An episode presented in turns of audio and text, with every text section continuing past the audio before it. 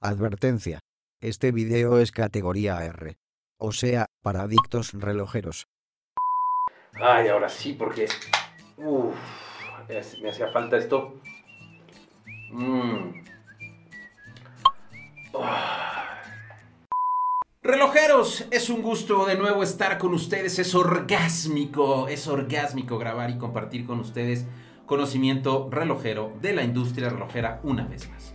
Así es que sin más ni menos vamos a empezar, pero antes deja tu chelita que seguramente estás consumiendo en este momento. Agarra alguno de tus deditos para que puedas suscribirte y nos regales ese, ese momento sublime que cada que eh, comenzamos a subir de suscriptores nos pone muy contentos. Y no olvides activar la campanita porque luego salen videos y no te enteras y empiezan a llorar y nos dicen, ¿por qué ya no están haciendo videos? Y bla, bla, bla, bla?". Ahora, chi, vamos a empezar. No, no, espera, espera, espera, espera. Ya sé cómo vamos a empezar. En sus marcas, listos.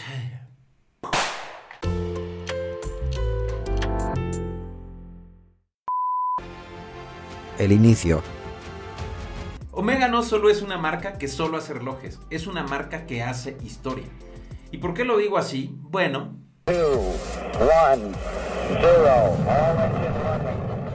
¿Y cómo no? Los ñoños de este negocio nos emocionamos recordando que fue el primer reloj en llegar a la luna en la muñeca de Buzz Aldrin. Impresionante. Ese Speedmaster Professional calibre 321. ah. Y si no te fue suficiente que llegaran hasta allá, también llegaron a los límites de la profundidad en el mar. Por si no fuera suficiente tampoco para ti, Omega figura en el icónico personaje de la icónica franquicia que amamos, o por lo menos yo, que aún continúo sin superar que este pendejo lo mataron. El H. Tolini llora el fallecimiento de James Bond. Rolex. Amiga. Beautiful.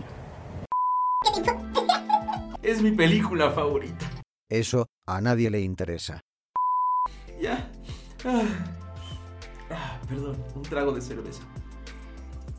Mm. El tema es que para colocar una cereza así, pues finalmente Omega lleva 90 años siendo el cronometrador oficial de los Juegos Olímpicos. Y no es cualquier cosa. ¿Por qué? Porque simple y sencillamente prácticamente todas las categorías o todas las disciplinas del deporte en los Olímpicos son conquistadas por el factor tiempo. O sea, tú imagínate que empieza una carrera, ¿no? Acá el brother hace. Y entonces de repente salen chinga Usain Bolt y de repente es como, no, no, espérense, carnal, espérense. Es que no le di picar aquí, se me olvidó, regrésense todos, regrésense. Entonces, es una gran responsabilidad que se tiene con respecto a este asunto en los Olímpicos y por supuesto que la cronometría es inmensamente importante. Ya me cansé de repetírselo 100 veces, pero es muy importante. Ahora, todo comienza en 1932, donde Omega se convierte por primera vez en el responsable de esta necesidad que se tenía por parte del Comité Olímpico. ¿no?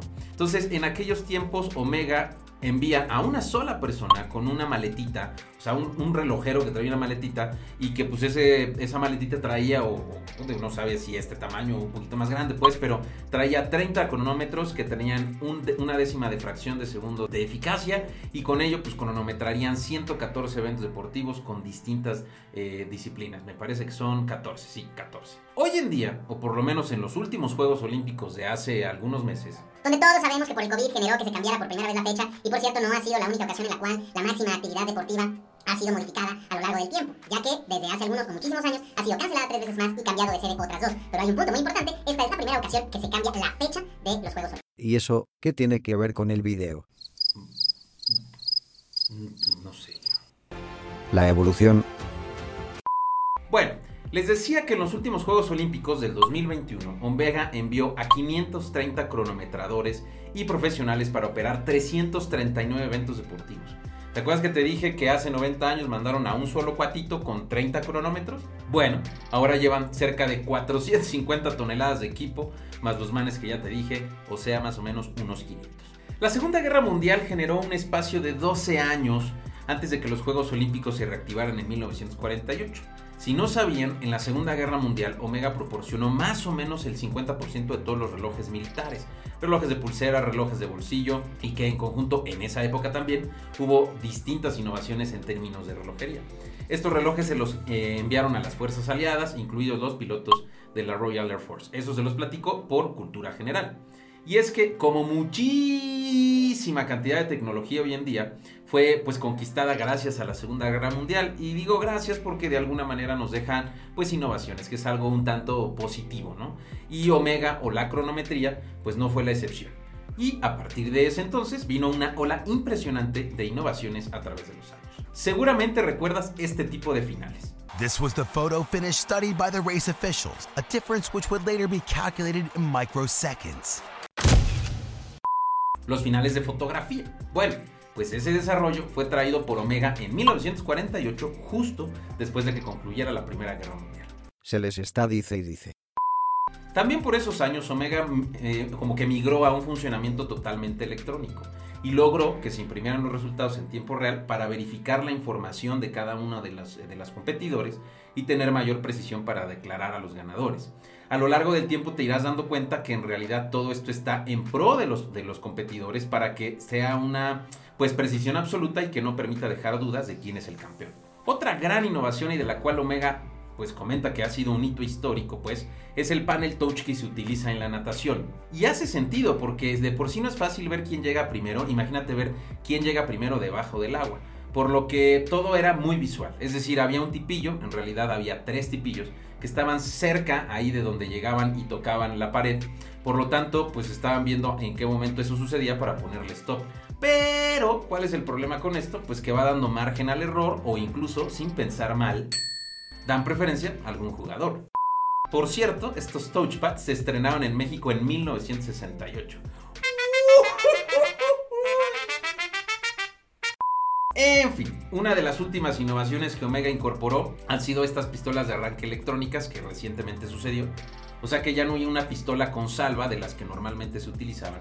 Y me permito decir que creo que es uno de los sonidos más característicos en las competencias, particularmente en las Olimpiadas. ¿Por qué hicieron este cambio? Ahí te va. Ya que el sonido viaja más lento que la luz, pues generaba que las cosas entre los atletas no fuera completamente pareja, o sea, no hubiera piso parejo. A ver, explícame, que no te entiendo, compadre. A ver, ajá, o sea, los atletas que estaban más lejos de donde se generaba el sonido o de la pistola de arranque, pues escucharían milésimas de segundo el sonido. Y los que estaban más cerca escucharían el sonido primero. Eso es obvio por lo que decidieron colocar altavoces en la parte de atrás de cada uno de los participantes, de cada uno de los corredores, para que todos a la hora de que presionaran este gatillo electrónico, pues escucharan este sonido, este característico sonido de arranque y por lo tanto todos tuvieran el mismo o la misma oportunidad de arranque. ¿Qué tal, eh? El futuro. En fin, todo era risa y diversión hasta que por ahí del 1964 para Omega, el Comité Olímpico decide otorgar a Seiko como el cronometrador oficial de los Juegos Olímpicos de Invierno, siendo Seiko el oficial para el 72, 92, 94 y 98. Lo curioso es que estas primeras Olimpiadas del 72 fueron en Tokio. ¿Y de dónde es Seiko? En este 2022, los Juegos Olímpicos de Invierno corren a cargo una vez más de Omega, por eso estamos haciendo este video. ¿O qué? O sea, ¿a poco dijiste, nah, pues este güey ya fue a los Olímpicos hace nueve meses? Está bien pendejo. La verdad, a veces sí te pasa. En esta ocasión Omega hizo una campañita titulada We Measure, que intenta explorar mm, como que el lado humano del rol técnico que tiene Omega sobre los Olímpicos. Y es que piénsalo, Omega tiene la carga moral de afectar emocionalmente al jugador por no hacer un trabajo impecable eh, como cronometrador. Y esto pues definitivamente está exageradamente heavy porque le puedes pegar durísimo acá y acá o en los dos a los jugadores.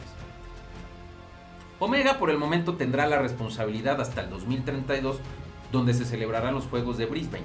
Así es que tenemos aún más historia y innovación por adelante y pues en términos relojeros y medición del tiempo seguramente Omega nos va a dejar con la boca abierta. Bueno, ya la neta es que me tengo que ir. Por fin, ya nos estamos cansando de tanto video. Bueno, queridos relojeros, cuídense mucho, no olvides suscribirte, compartir, mencionar, escribir, comentarios están aquí abiertos para que nos dejes cualquier tipo de información o compartas con tus amigos y amantes relojeros. Yo soy H. Tolini-oficial y estás en Clocker MX. ¡Chaito! ¡Wow!